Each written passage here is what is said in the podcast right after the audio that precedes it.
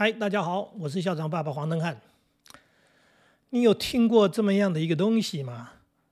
疲劳轰炸、得寸进尺、先斩后奏，这三个啊算成语吗？呃，它是三个步骤，三个方法。这是我小儿子在国中的时候跟他哥哥在讨论的，叫做对付父母的方法。我今天讲的内容是非常劲爆的啊，非常可怕的啊。一个青少年啊，他跟他哥哥两兄弟在讨论如何对付父母。你们听了会不会觉得太可怕了？是啊，人不是这样子吗？你在想要呃升迁，呃你在同事之间或者你在同业之间如何竞争，然后你在社会上是这样子，在家里呢，你也在想说如何管理小孩，如何处理小孩。哦，这讲的都不好听了。我们当然要讲教导啊，如何教导。可是孩子呢，他也在学习如何跟父母相处。刚刚讲的是如何对付父母，其实是如何跟父母相处。那他这么说是有他的原因，是跟理由，就是说他发现了一些方式可以跟大人，哎，跟他的父母亲相处的很好，减少冲突，或者说达成他的目的，他要的这个，嗯，他要做什么，然后最后达成目的那一个国中生。高中生不就十来岁嘛？对，然后他跟一个高中生，哎，他们两个差三岁，他们在讨论这些东西。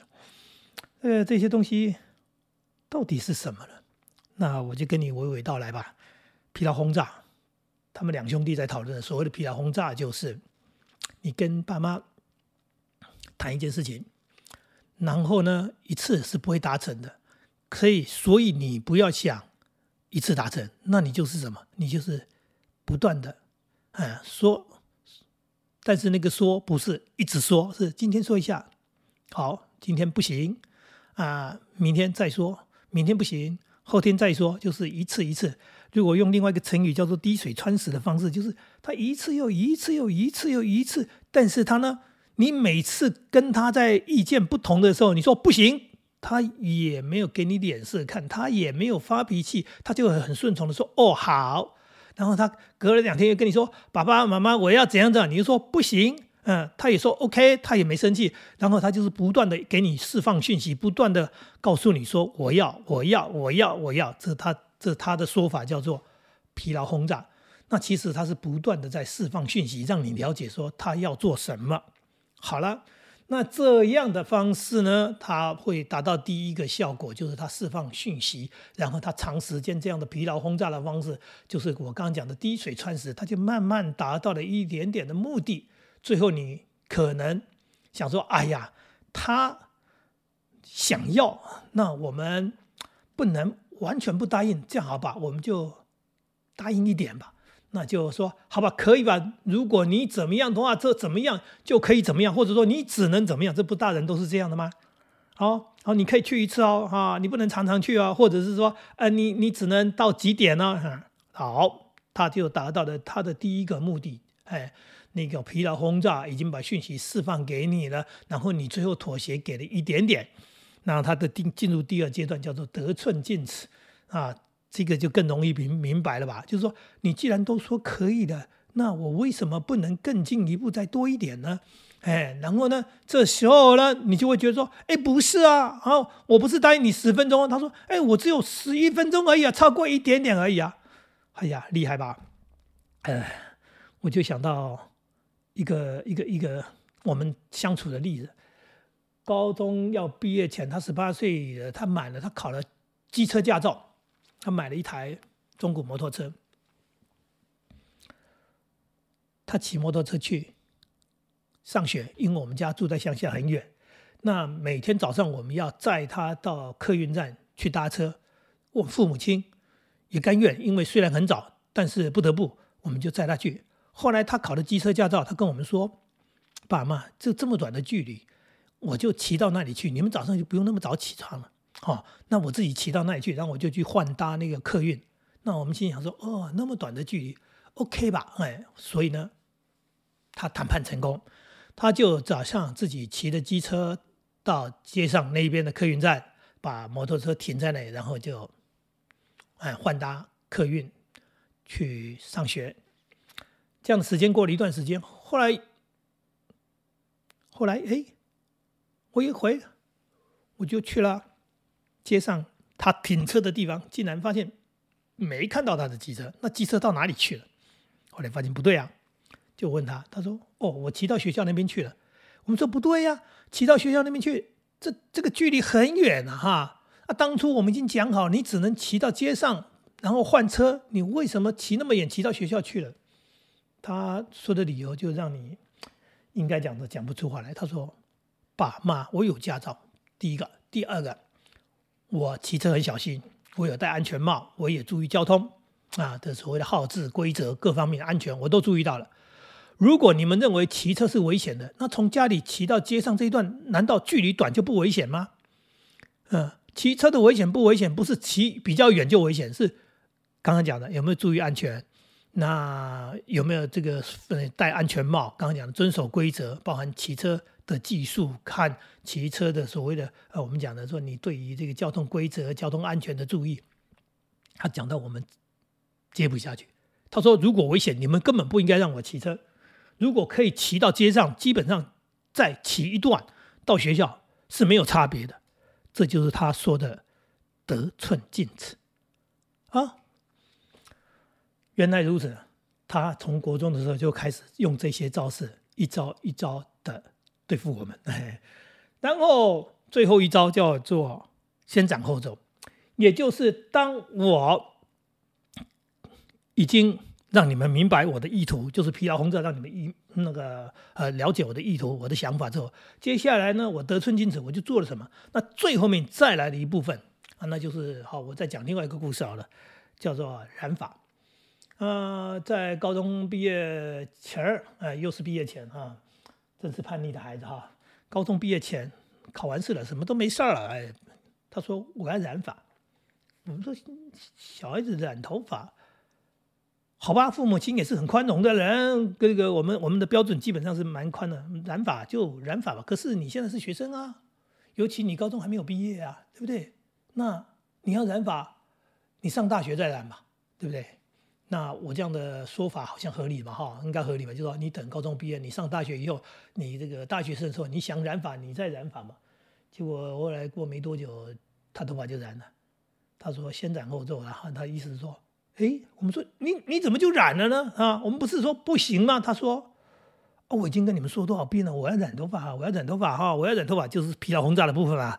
那到后面就是我们说好吧，那你可以这个染，但是你要等那个读大学时候再染。他最后就来一招，造成事实，叫做先斩后奏。呃，我们的啼笑皆非当中，呃，当然生气已经发现无济于事。第一个就是我讲的这个冲突的必要性是什么？再来染头发到底是什么样的罪过？那。我们常常讲的，应该要关心的是他头脑里面在想什么，而不是他头发外表的颜色或者头发的长度。这是我们长久以来一直在这个教育上打转的部分，就是认为如果管好孩子学生的服装仪容，呃，端庄整齐，他就会是个好孩子。呃，这好像是个很好笑的一个专制制度的东西，因为事实上他脑袋里面到底在想什么，你完全不明白。那你还不如多了解他在想什么吧。那后来造成事实，当然也没冲突，只是他这样的一招又一招，一次又一次的，哎，发现其实对付大人，对付我们所谓的爸爸妈妈很有效。那我现在在笑的不是笑我自己啊，我是在笑我们大人的社会，其实也一直都在进行这些东西。这为什么呢？这个有趣是说。这些事情可能在家里发生，有时候呢你也不自觉，因为他确实就是用了这些招式。那这孩子呢，他就继续的长大，继续长大。那他跟我们的相处呢，越来越没有冲突，啊，越来越没有冲突当中，就是他越来越有技巧。呃，那我们当然也当父母，当的越来越有经验，所以有很多叫做不必要的冲突或者不必要的生气。刚讲了嘛，染头发你为什么生气？我前几天还看到一则新闻，说有一个孩子去刺青，他觉得刺青很很炫，很怎么样？那就刺完了以后，他父母亲不能接受，受不了哈，最后说要去镭射去除。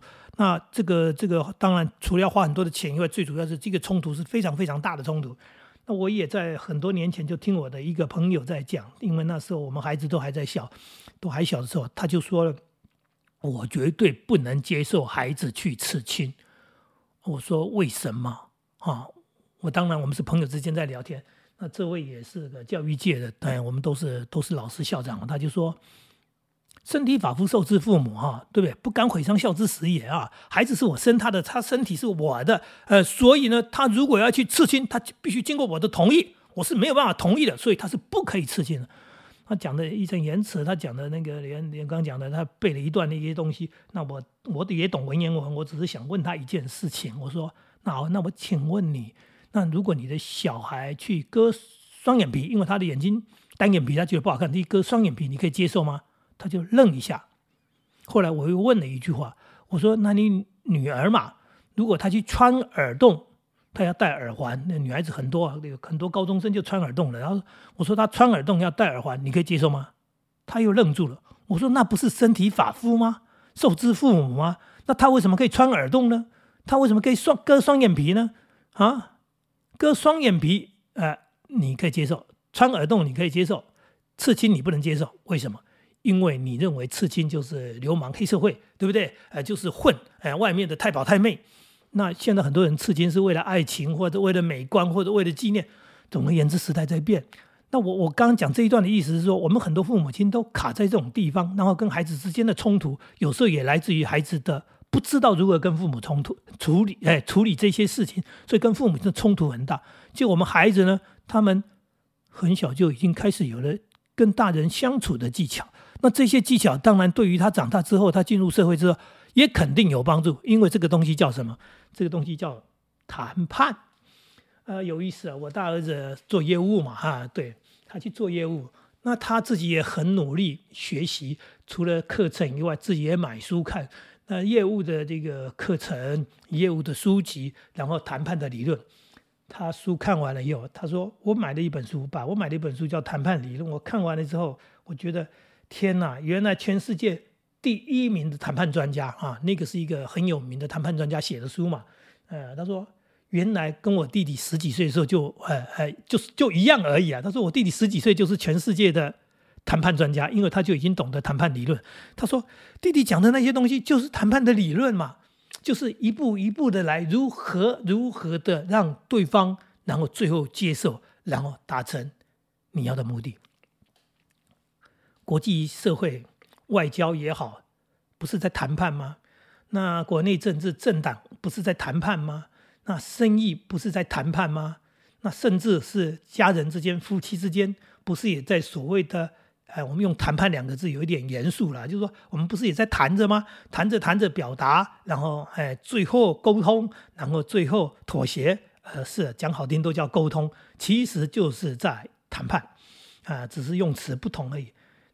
一个那么小的孩子，他已经懂得谈判理论，他还不是去读谈判的书，他是自己在生活当中发现，原来跟人相处是要有技巧的，是有方法的。哦，又来了，听话的孩子哪会去思考这些东西啊？呃，是的，因为不听话，那因为跟父母亲的看法、想法不同，因为想做一些父母亲可能不能。接受或者不赞同的事情，那我如何能够达成目的？需要的是技巧，需需要的是方法，而不是强力的对抗冲突。那这也就是我们的问题了。我们在遇到孩子跟我们之间的时候，我们为什么不懂得谈判呢？我们为什么忽略了？其实，当他长大跟我们一样的。这个有能力一样有想法一样像个大人一样的时候，他已经跟我们是对等的。我们为什么还是用那种强国对弱国、大国对小国强压式的就是命令？呃，我是呃，对不对？我是呃大王，你是小兵啊，所以你要听我的。